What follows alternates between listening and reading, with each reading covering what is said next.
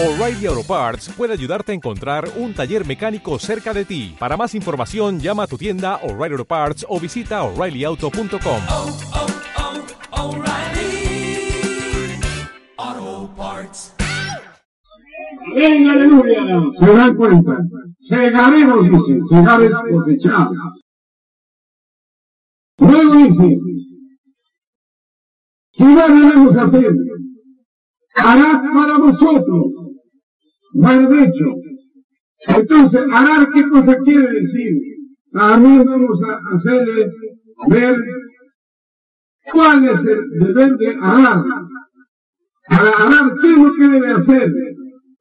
Entonces veamos primeramente, segundo Timoteo 2, 15. Luego verso 6. 15 dice, procura con diligencia presentarte a Dios aprobado como obrero que no tiene de qué avergonzarse que traza bien la palabra de verdad.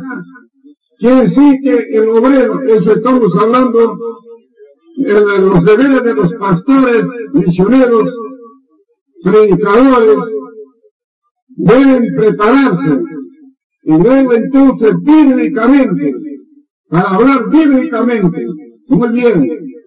Entonces ellos son primero, primero tienen que barbichar sus corazones y barbechar, ¿qué cosa quiere decir? Cuando barbecha, entonces, ¿para qué va a barbechar? Y me estaba pasando en buena hora. Estoy también ahí. Según dice Levíticos 2, 19. Apártese de iniquidad todo aquel que invoca el nombre de Cristo entonces, ¿por qué? Tiene que limpiar, ya hemos hablado, limpiar el corazón. Y luego, para invocar, o sea, para predicar. Claramente dice. Entonces, se ha barbechado bien, y luego ya está propuesto ya para predicar. Entonces, ¿qué más dice? En el mismo capítulo 21 dice, así que si alguno se limpiare, si alguno barbechare, quiere decir, limpiare, barbechare es la misma palabra. De estas cosas, quiere decir de la iniquidad, será vaso a la honra, santificado y útil para los usos del Señor y aparejado a buena obra. Amén, aleluya.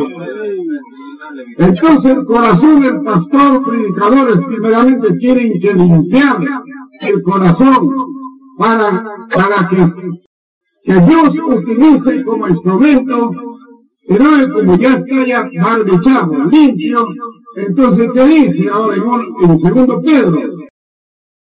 Dice así,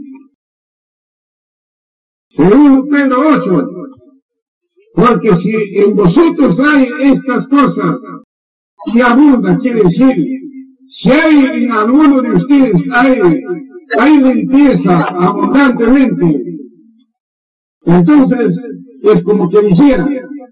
Entonces dice, no os dejará estar ocioso ni estériles sin conocimiento de nuestro Señor Jesucristo. Como en el segundo Timoteo 15 dice, bien preparado, presentarse el obrero o obrera debe presentarse delante de Dios bien preparado bíblicamente, no habiendo de qué avergonzarse. ¿Bien? Entonces, y luego con corazón limpio, santos y todo, muy bien.